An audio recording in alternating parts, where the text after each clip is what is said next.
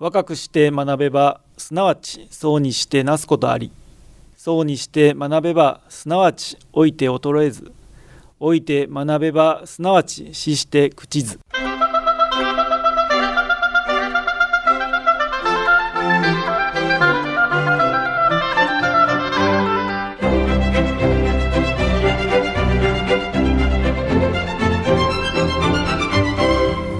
兵庫ラジオカレッジ。今朝の俳句。冬の虹カメラ構える間に薄れ。冬の虹カメラ構える間に薄れ。横山元氏。太陽からの光が弱まっているこの時期虹を見かけることが珍しくなります。くっきりとした色鮮やかな夏の虹と比べ冬の虹は淡くぼんやりしているんだそうです。しぐれの空にかかることの多い冬の虹を今度はぜひ薄れる前にカメラに収めたいですね。さて今朝の兵庫ラジオカレッジは一般社団法人有馬温泉観光協会専務理事湯気二郎さんのご出演で有馬温泉の魅力を発信をお届けします。今朝の講座は自由課題番組です。兵庫ラジオカレッジの学生の皆さんは本科生聴講生障害聴講生の区分にかかわらず講座を聞かれての感想をはがき1枚にまとめ事務局まで提出してください。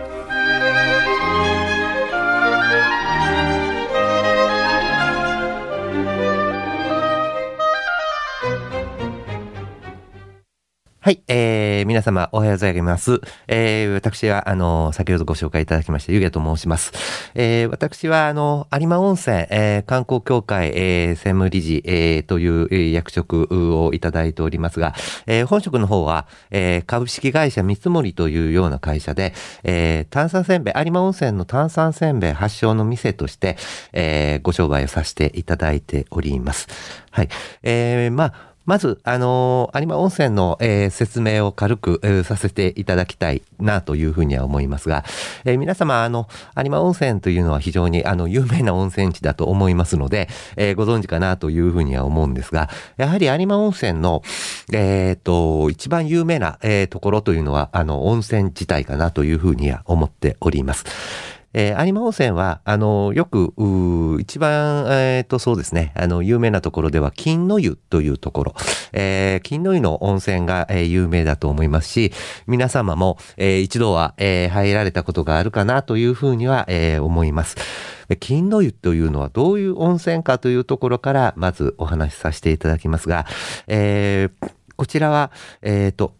温泉というのは、えー火山性温泉と、えー非火山性温泉というような、えー二つのタイプの温泉がありまして、えーで、有馬は、えー非火山性温泉なんですね。えーこちらの方はですね、あのーまあ、字のごとくなんですが、えー近くに火山があるかないかなんですね。まあ、温泉の、日本にある温泉、まあ、あの、海外でもそうだと思うんですが、ほとんどはですね、えー火山が近くにあって、えーそれが、えー温泉、温められて温泉として、えー出てくるんですが、有馬の場合は、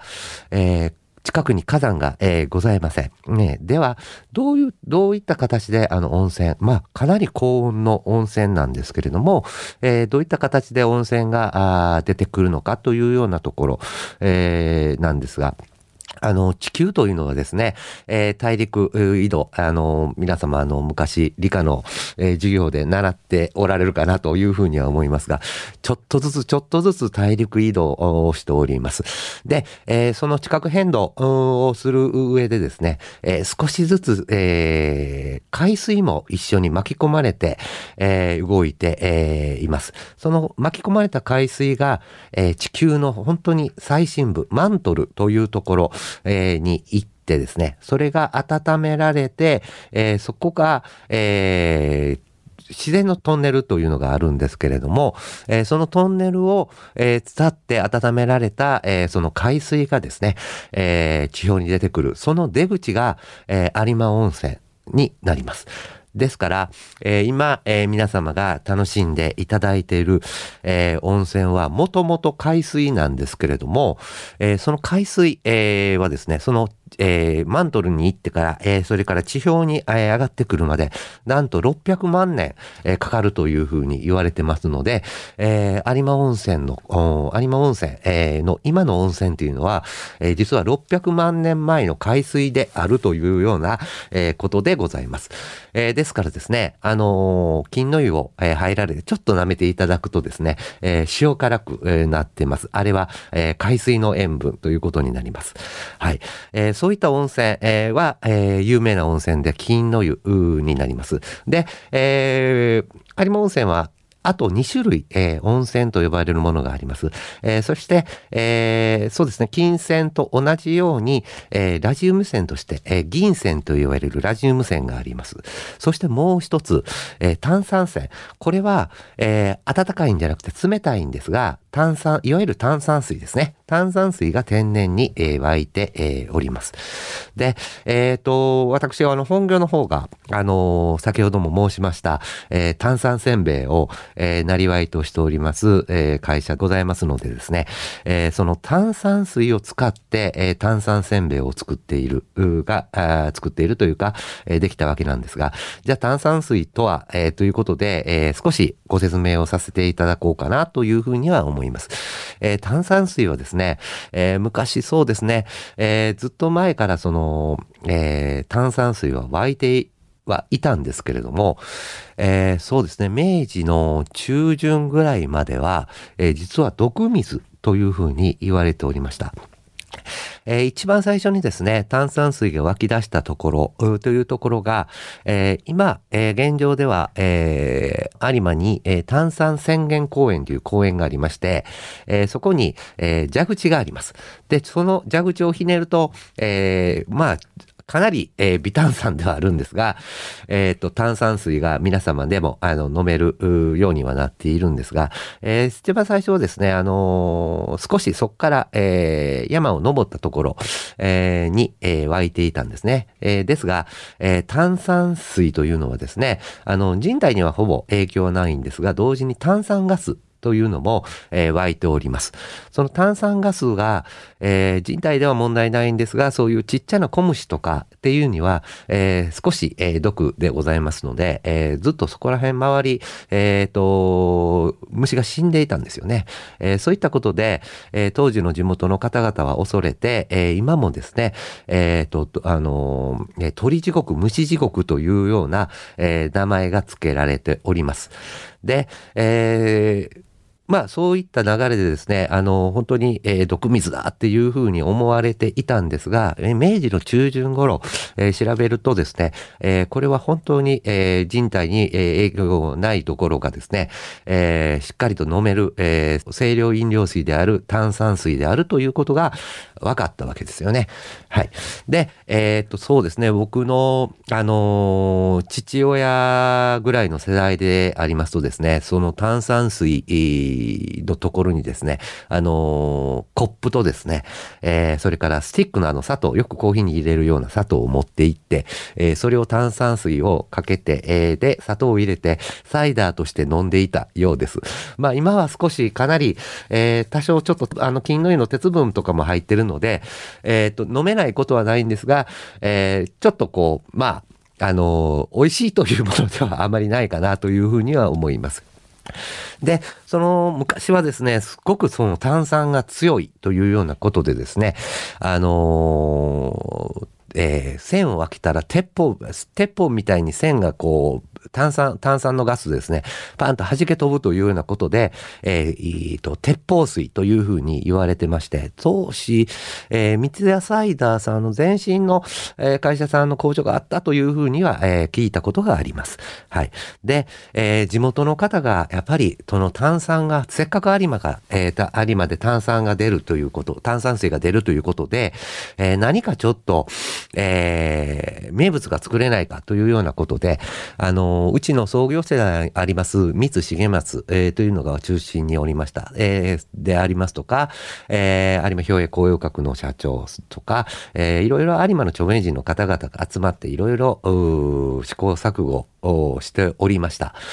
で、その当時ですね、あの、有馬には、えー、有馬温泉病院と今もございますけれども、えー、そちらの病院にたまたま来られてたのが、えー、えっ、ー、と、蘭学者である尾形公安さんの、えー、次男さんですね、えー、コレノリさんっていう方が、えー、大阪の、えー、方でお医者さんをされていたんですが、えー、有馬の方にも、えー、よくその病院の方に、えー、来られてた、えー、ことがありました。で、その、まあ、あの、名物を作ろうというような話し合いの中に、コレノリさんも、えー、加わられて、えー、その時に、えー、病院食として何か、えー、老人や、えーっ、と、赤ちゃんですね、が食べられるものっていうのが何か作れないかというようなお話がありました。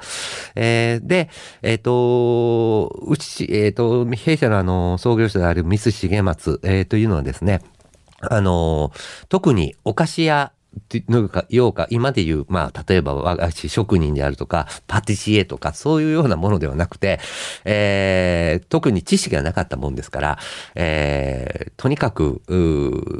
あの、尾形先生の、えー、アドバイスも、えー、ありまして、えー、小麦を入れてみて、えー、それから砂糖を入れてみて、えー、っていうようなところを、えー、して、えー、試行錯誤してました。えー、その当時ですね、やはり、えっ、ー、と、まあ、病院食で使うということもあったと思うんですけれども、えー、重松の方がですね、知識がなかったもんですから、えー、卵とか、えー、バターとかっていうようなことを、えー、入れなかった。えー、で、えー、そのまま、えー、砂糖水を作ってそこに粉を入れて、えー、混ぜて生地を練って焼くということだけだったので、正直あまり美味しくなかった。ったわけですよね。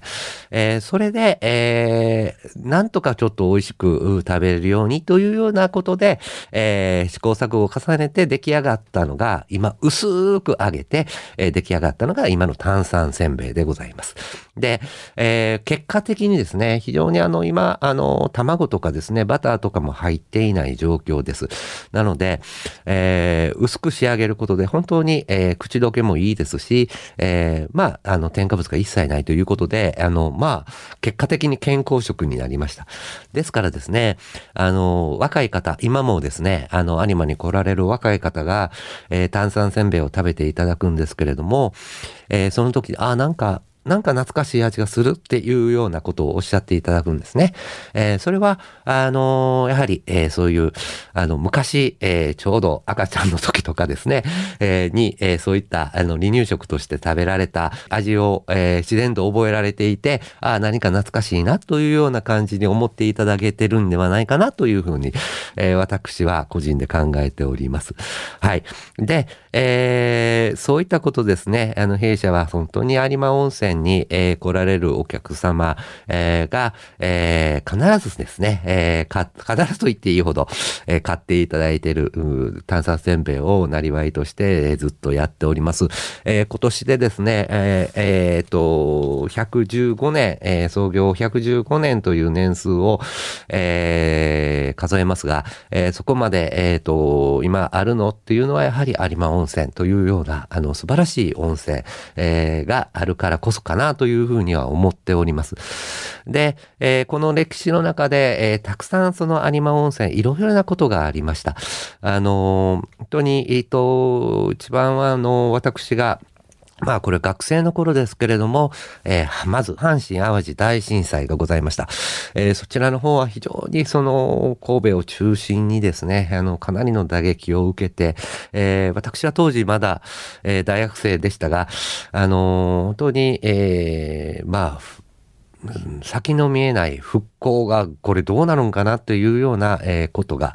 ありました。えー、ですが、えー、本当にその、これはうちの社長から伝え聞いてることですけれども、えー、皆さんが、えっ、と、必死になって、えー、復興に力を注いでですね、え、それで少しずつ、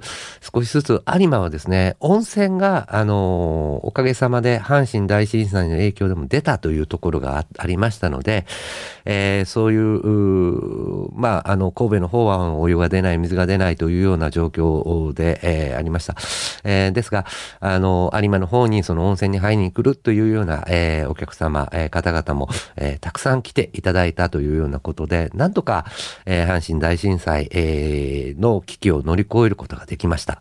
えー、そして、えー、それから、あの、あれですよね、あの、鳥インフルエンザ、えー、の、あの、インフルエンザの影響というのも、かなり、えー、大きくありまして、あのー、かなり風評被害というところもあありました。まあでもそちらの方もですね、なんとかその有馬、えー、やですね、神戸の方々、えー、皆さんで力を合わせて、えー、なんとか、あのー、乗り越えることが、えー、できたんですが、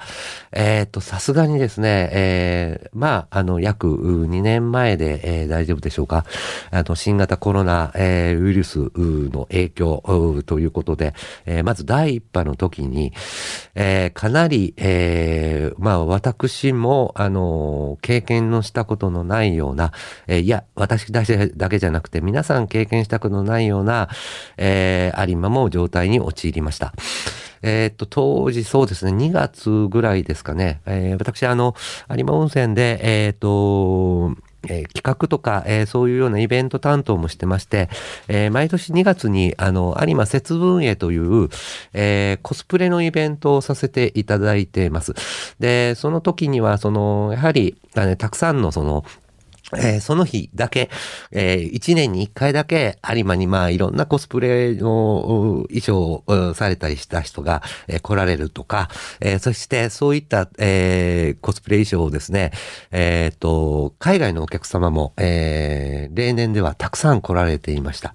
えー、ですが、第一波の時に、えー、あの、イベントは2月にはイベントはさせていただいたんですけども、その時期になるともう海外のお客様が、えー、一切ほぼいなかった。たんですよね。えー、そうですね、最大5年ぐらい前ぐらいからインバウンドのお客様っていうのは、たくさん来られて、あの、平日、平日とかはですね、あの海外のお客様がほとんどで、えー、ちょっとここは日本なのかっていうふうに疑ってしまうようなぐらい海外のお客様来られてたんですが、その、えー、2年前の2月ぐらいからは、ほぼいなくなりました。で、多少その3月に入りましても、えー、と、若いあの学生さん、えー、を中心に若いお客様もたくさん、まあ来られていたので、そこまでピンとは来なかったんですよね。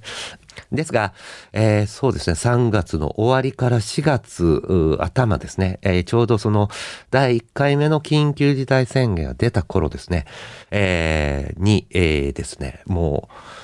う、有馬に人がいなくなってしまったんですよね。あの、確かに、先ほど申しました阪神大震災であるとか、そのインフルエンザであるとかっていうところは、確かにお客さんが、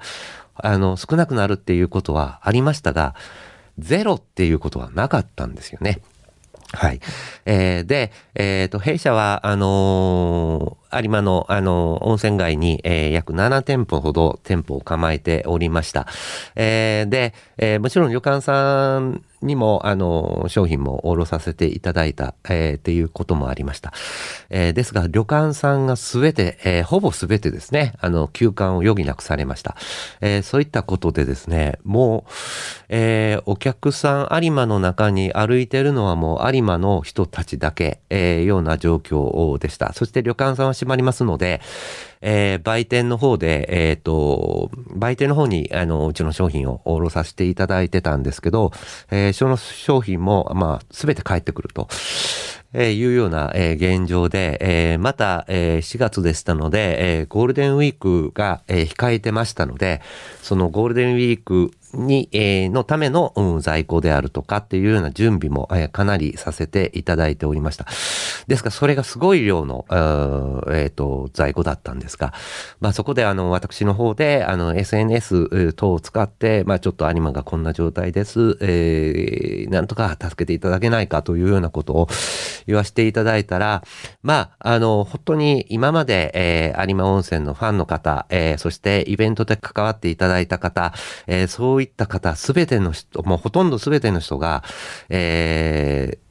手を差し伸べていただいてお声掛けと、それから、えー、なんとかあの注文も、うん、えー、ご注文もたくさんいただきまして、えー、その大量にあった在庫が約半年でなくなっなくなるというような、ことで、まあ、どれだけ有馬温泉ということと、まあ、弊社が、皆さんに応援されて出来上がっているのかっていうことを認識しました。えー、そういったことを忘れないように今ですね、あの、カフェを、あの、新たにリニューアルオープンをさせていただいて、炭酸せんべいを使った、えー、アレンジレシピ、えー、これもそのコロナでいろんなその発信をさせていただいたんですが、えー、そういったことを、え、皆様に、え、まあ、お礼の一環と、それから私私たち従業員や有馬の方々、あ、こういうピンチの時に皆様に助けていただいたんだなっていうことを忘れないようにというようなことで、えー、そういう、えー、見積もりカフェとして、えー、させていただいてます。えまたそちらの方はですね、炭酸せんべいのフレンチトースト、そして炭酸せんべいのティラミスなど、ちょっと今までと違う一風変わったもの、これは地域の方々と、あの、弊社の社員が合同で、え意見を、えアイデアを出し上がって作ったものというようなこともありまして、えそういったカフェもしてますので、またぜひ有馬に来ていただきましたら、えー、そちらの方も、えー、体験していただきたいなというふうに、えー、思っております。えー、また、えー、今ですね、まあそういった、えー、カフェを作ったりというようなこともありますけれども、えー、有馬の方ではですね、本当に若い方がだいぶ、えー、来ていただいております。えー、これは、あの、昔はですね、有馬温泉は敷居が高いというようなところで、年配の方はたくさん来られたんですけども、若い方少なかったんですけれども、それは、それも、えー、約15年前からですね、あの、有馬の街づくりを、えー、いろいろ考えて、えー、少し、えー、日帰りでも、えー、楽しめるような、えー、有馬の街を散策することの楽しみっていうような、えー、空気感、えー、有馬の、あの、あ空気を、えー、楽しんでもらおうというようなところで、えー、街全体で、えー、取り組んで、えー、おります。今も継続して、えー、有馬温泉街づくり実行委員会ということで、えー、いろんなアイデアを出させていただいております。えー、今後の展開としてはですね、えっ、ー、と、皆さんもよくご存知、有馬のデメリット、えー、道が非常に細い。えーえー、ということですね。やっぱり今コロナの時代になりまして、えー、車がかなり、えー、車で来られる方多いんですけれども、そういった方がちょっとまだまだ苦労してますので、え、今はですね、あの、無電柱化というのができないかということで、え、地域の方々やいろいろなアイデアを、え、皆さんで、え、募集をしながら知恵を出し合って、えいろいろさせていただいています。で、これに関してはですね、あの、有馬温泉だけではなくてですね、え今後はですね、え神戸全体、えチーム神戸として、え皆様に、え楽しんでもらう、え神戸、え有馬、えを、えチームを組んでですね、一緒に、えいろんなことをやってていきたいというふうな思い、思いでですね、えー、街づくりも、えー、させて、えー、して、えー、いただいております。えー、本当に、あのー、まあ、えっ、ー、と、有馬温泉も、えー、いろいろな、えー、取り組みをしております。えー、古き良き、えー、ということもあるんですけれども、あのー、本当に古い伝統もありながら、新しいことにもどんどんどんどんチャレンジしていこう。えー、それが有馬温泉の、えー、スタイルでありますし、えー、良さであるというふうには思思っております。えー、ですから、まあ、あの、ちょっとこう、久しぶりにアニメに来られたら、あ、なんか雰囲気が違うなっていうところもありますけれども、えー、本当に古い街並みであるとか、えー、まあもちろん温泉もそうですけれども、えー、のも守りつつ、えー、新しいところというところにも少しちょっと垣間見ていただいて、えー、また新しい有馬、日々日々変わり続ける新しい有馬温泉というのを、また楽しんでいただけたらなというふうに、えー、思っております。えー、非常に、あの、神戸からもアクセスがえー、大変いいので、えー、いろんなことを、あの、あ、これはお風呂入りながら、あ、これは600万年前の海水なんだと思いながら入っていただく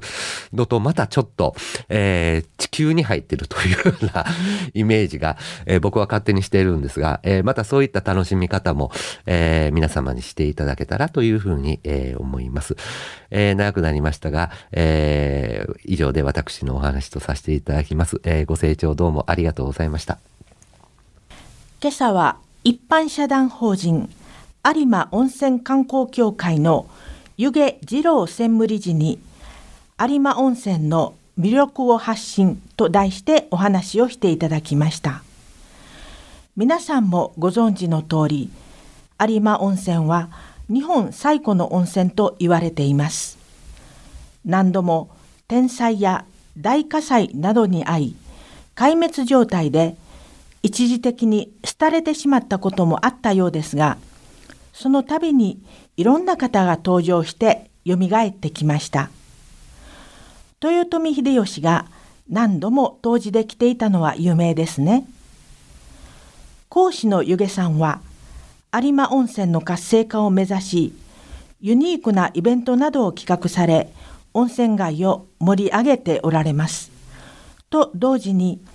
有馬温泉の炭酸せんべいを製造販売する会社を経営されています。その炭酸せんべいが有馬の炭酸泉を利用して作られていることは知りませんでした。有馬温泉に行けば必ず炭酸せんべいを買うしお土産にもいただくのでせんべいの入っていた丸い缶が皆さんの家にも一つはあるのではないでしょうか。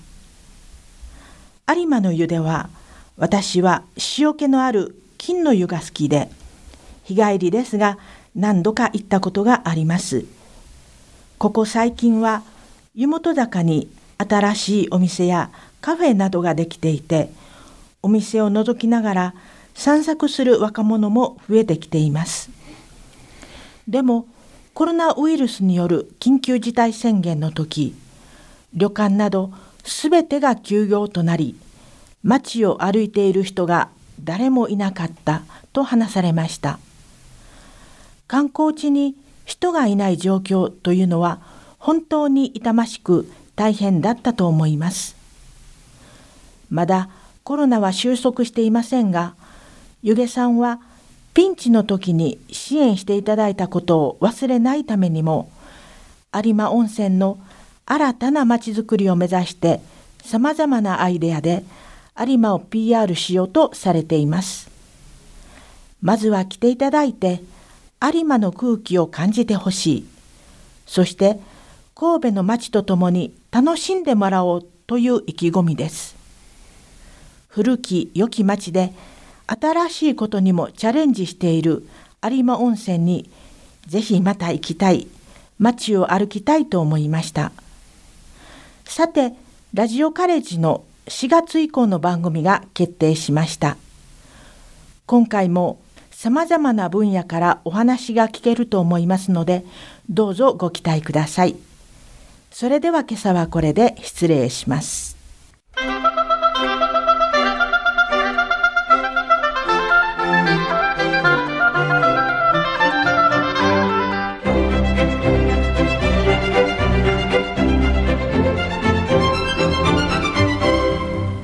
語ラジオカレッジ。今朝は有馬温泉の魅力を発信を